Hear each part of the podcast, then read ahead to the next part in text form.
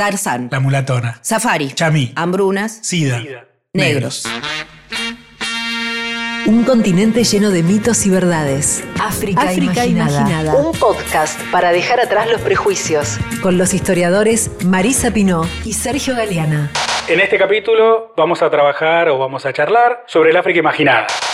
Sobre los estereotipos, las construcciones sobre África, cómo se construyeron y cuál es el impacto que tienen en las representaciones cotidianas sobre el continente y sobre los africanos. En general hay muchos estereotipos. Cuando pensamos en África o hablamos sobre África, nos vienen muchas imágenes sonoras, visuales, sobre lo que creemos que es África. ¿Qué es lo que te resulta más africano? Esto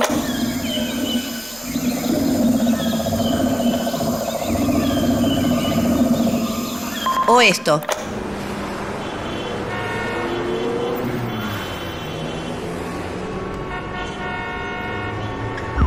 ¿Por qué parece más africano algo que está ligado a la naturaleza que una ciudad?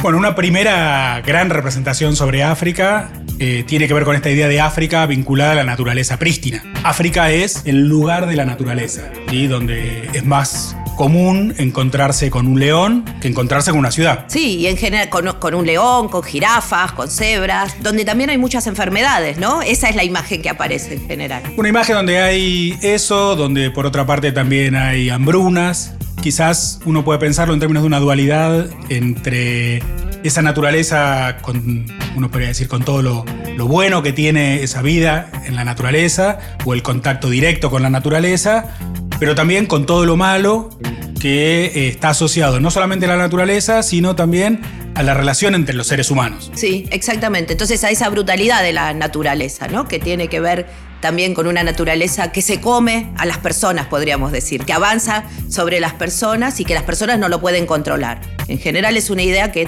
tenemos en el siglo XX, en el siglo XXI, de que la naturaleza puede ser controlada. En cambio, en África parece que la naturaleza reina y es la que gobierna todo y es la que gobierna la vida de las personas. Sí, bueno, esto tiene un origen en la literatura, uno puede rastrear en las representaciones que, que los europeos construyeron sobre África desde principios del siglo XIX, esa famosa idea de que África no tiene historia, ¿no? esa, esa frase hegeliana de África como el lugar de la naturaleza, ausencia de historia, pero que también no solamente la filosofía política en algún punto la quiso recuperar como el buen salvaje también, ¿no? En la idea del- de algunos antropólogos originales, o los primeros antropólogos que retomaban esa idea de que uno podía encontrar en África al ser humano incivilizado. ¿sí? Lo, que, lo que la civilización había perdido. Exactamente, lo que la civilización había perdido y que valía la pena recuperar. Entonces había una lectura muy romántica sobre África,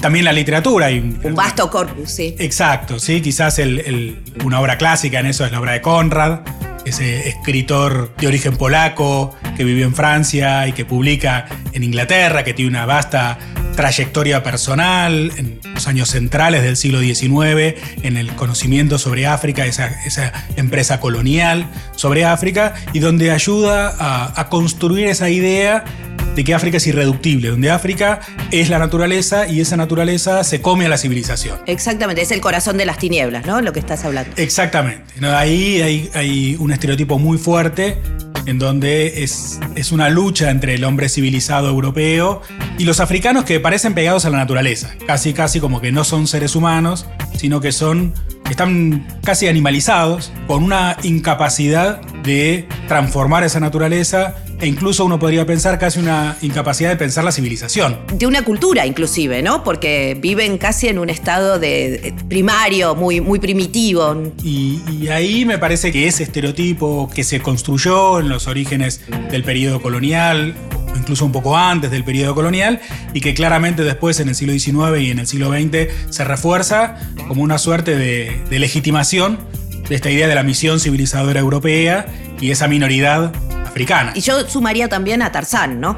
También criado entre los monos y demás, pero es el hombre blanco finalmente el que lleva la cultura, el que tiene la capacidad de, de habla y demás, porque uno a veces se pregunta, bueno, ¿cómo Tarzán aprendió a hablar si estuvo sin contacto con seres humanos? Entonces parece que fuera algo que sí le corresponde a, un hombre blanco, pero que no le corresponde a quienes no son blancos. Exacto. Bueno, esa misma idea también aparece en algún punto en películas.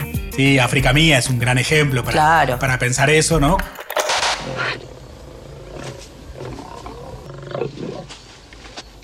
Yo no correría. Si lo hace, pensará que es algo bueno para comer. Oh, no. ¿Lleva usted un arma? A ella no le gusta su olor. Dispare. No se preocupe. Ya ha desayunado. Que no. Pero... Disparele, por favor. No, concedámosle un momento. Dios mío, mátela. Diga, ¿cuánto más quería dejarla que se acercase? Un poco. Por poco formo parte de su menú. Ella no tiene la culpa, es una leona. Y ahí el lugar de los africanos siempre es un lugar pasivo. Absolutamente. ¿no? Es un lugar de, de aquel menor mm. que en el mejor de los casos aprende. Sí. En el peor de los casos hay una suerte de regresión a esa, a esa naturaleza primitiva y eso es lo que explicaría, por ejemplo, las guerras en África. Exactamente. Las guerras siempre son guerras tribales, guerras por odios ancestrales, que no tienen una explicación racional. O son presentadas de esa manera, no es que sean, ¿no? De, eh, Claramente. Y que en ese sentido, para retomar un poco lo que decías, que también en esa situación de minoridad, entonces, de la mejor manera que, se puede pensar, una manera eh, bondadosa sería esos africanos y esas africanas merecen ser tutelados por los mayores que son los europeos. Sí, ahí yo creo que hay como dos miradas ¿no? de, respecto de, de esa naturaleza africana. Una mirada muy anclada en el racismo, pensando que los africanos son inferiores y por lo tanto no tienen esa capacidad de acción y nunca la van a tener. Exactamente. Lo mejor que pueden hacer es trabajar para el hombre blanco o trabajar para la civilización, como se decía durante la colonización. Y en la otra mirada, una mirada, podríamos decir ya casi bondadosa, como incapaces de haber desarrollado una cultura y una civilización propias, hay una misión que tienen que llevar adelante los, los europeos, que es esa misión tutelar.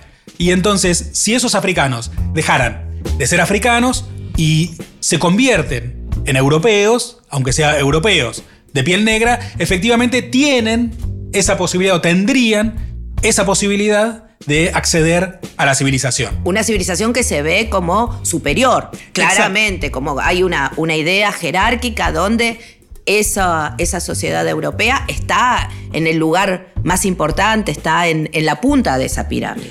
Su Majestad, la oficina colonial siente que ningún acto de clemencia sería una grave agresión del Tratado Zulu. Damas, caballeros, hemos sido llamados para defender África. Es, creo, nuestro deber soberano salvaguardar la estabilidad de esos campesinos que se han establecido en esas tierras lejanas. Se construye desde Europa fundamentalmente, pero no solo, se construye una idea de civilización, un paradigma de qué es ser moderno y un deseo de ser moderno, que sería lo contrario no solamente de ser tradicional, sino que esa idea de tradición es una idea de tradición asociada a la naturaleza, a los animales, a vivir en chozas, a la ausencia de acceso a la tecnología. O a la tecnología pensado a la europea, porque si pensamos los, los africanos y las africanas desarrollaron muchísima tecnología propia y muy preparada para su propio entorno, ¿sí? pero sí hay una idea de una tecnología superior. Y también esto se desarrolla claramente a partir del siglo XIX.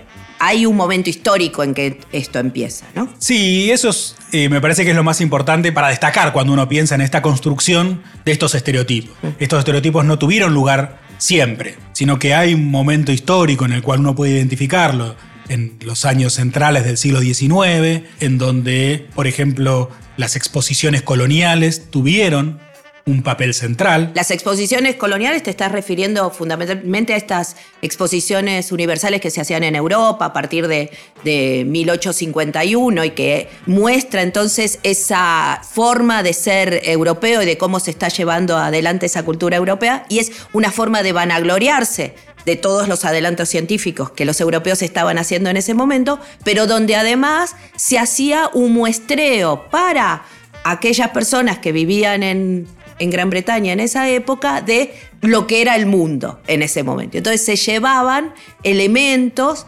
productos y también personas para ser mostradas en esas diversas exposiciones que se hicieron desde ese momento en, en estos grandes centros urbanos del norte de, de nuestro planeta, para mostrar justamente cómo era ese otro mundo que no se veía y se conocía. Entonces ahí se genera también una imaginación popular de que esa gente que vivía en otros lugares, donde también se llevaron onas de nuestro país, o sea, no es que estamos tan lejos, no solo se llevaron africanos, se los mostraba para que el público europeo aprendiera cómo eran esas otras civilizaciones. Y también eh, en ese sentido, a fines del siglo 19, una de las poquitas filmaciones que hay de los hermanos Lumière es justamente en la exposición de París y es un minuto nada más, pero que donde se ve justamente, y se puede buscar en YouTube, eso que está, está disponible, se puede ver cómo una familia francesas alimentaban a unos chiquitos africanos que estaban atrás de una verja como si fueran unos animalitos salvajes y entonces los estaban alimentando y estaban llevando comida. Bueno, el lugar del, África eh, como el lugar del hambre es un gran estereotipo cuando gran parte de los productos alimenticios que se consumen en Europa provienen de África. Y también en América. Exacto. Pero ya vamos a hablar de eso. De eso vamos a hablar en otro momento, pero me parece que es interesante pensarlo como, como construcciones. O sea, esta idea de representación que de alguna manera se presenta como una verdad, en realidad tiene una historia atrás y esa historia en algún punto estuvo en sus orígenes al servicio de un proyecto de dominación colonial y de un proyecto de reorganización de esas sociedades africanas, pero que incluso una vez que esa dominación colonial terminó, porque hoy en día prácticamente no hay territorios coloniales en África, son imágenes que siguen. Sí, que se perpetúan en el tiempo. Se perpetúan en el tiempo. que no tuvieron una, una reforma.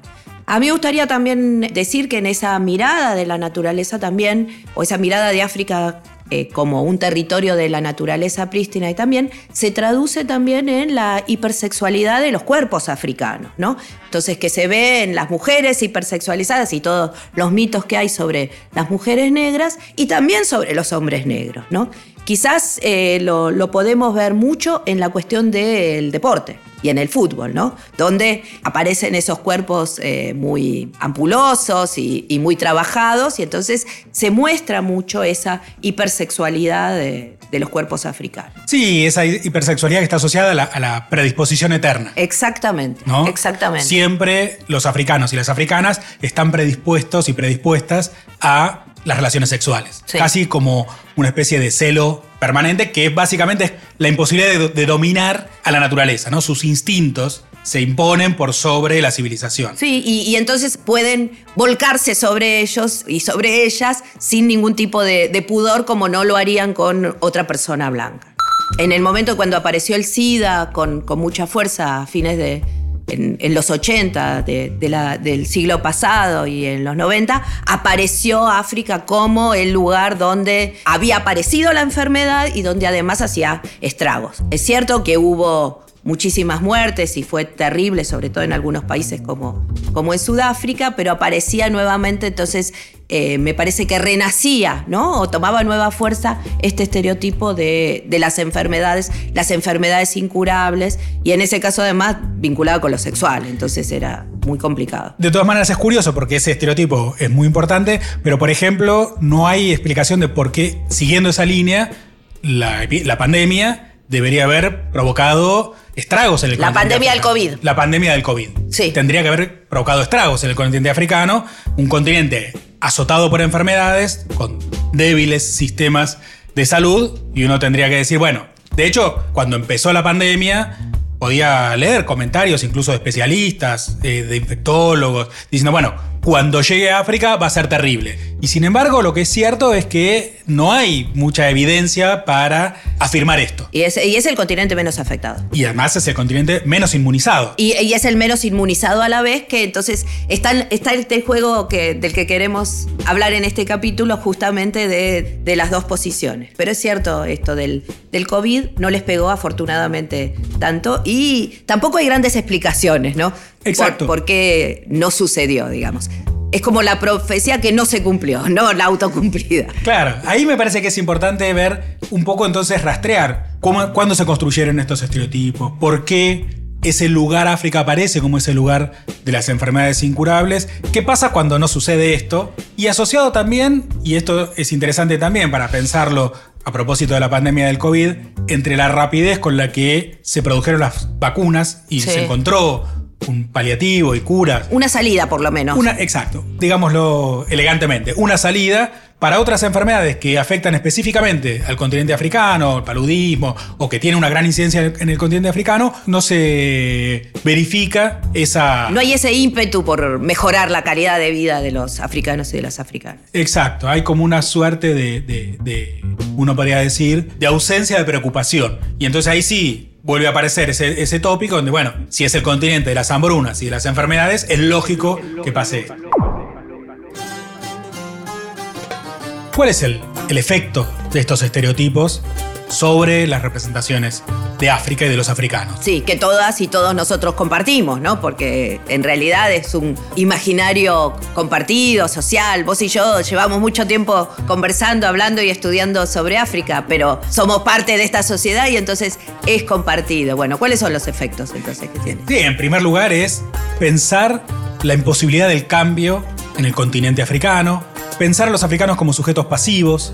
Hay algo ahí que también tiene que ver con perderse del conocimiento no solamente de la historia africana, sino también de las producciones africanas contemporáneas. Pensemos que el año pasado los cinco grandes premios de literatura que hay en el mundo lo ganaron africanos, ¿no? Exacto. Y, una africana también. Exacto, y, no solamente en términos de literatura, sino en artes plásticas. Hay una producción africana súper importante, ni que hablar del campo de la música. Sí, por supuesto. Sí, donde hace muchísimo tiempo que de alguna manera las tradiciones africanas, en el, en el buen sentido de esa palabra, no en, en, términos de tradiciones cosificadas, de algo que replica siempre el pasado, sino algo que se inspira en ese pasado para proyectarse al futuro, revivifica la música en el mundo occidental. Sí, eh, y en el cine también, ¿no? Que están apareciendo cosas súper interesantes. Y ahí tiene que ver también con volver a pensar esa relación entre el continente y uno podría decir la cultura, la modernidad. Y entonces ahí tenemos muchas cosas que son interesantes y que está bueno pensarlas, porque si uno no se asoma a eso, se está perdiendo muchas cosas que están pasando, interesantes, novedosas, creativas. Que vamos a seguir charlando en diferentes capítulos. Claro, hay mucho para conversar. Exacto. La esclavitud, la diáspora africana, los prejuicios y los lugares comunes en los que caemos. África imaginada. Con los historiadores Marisa Pinó y Sergio Galeana. Una producción de RCB Media.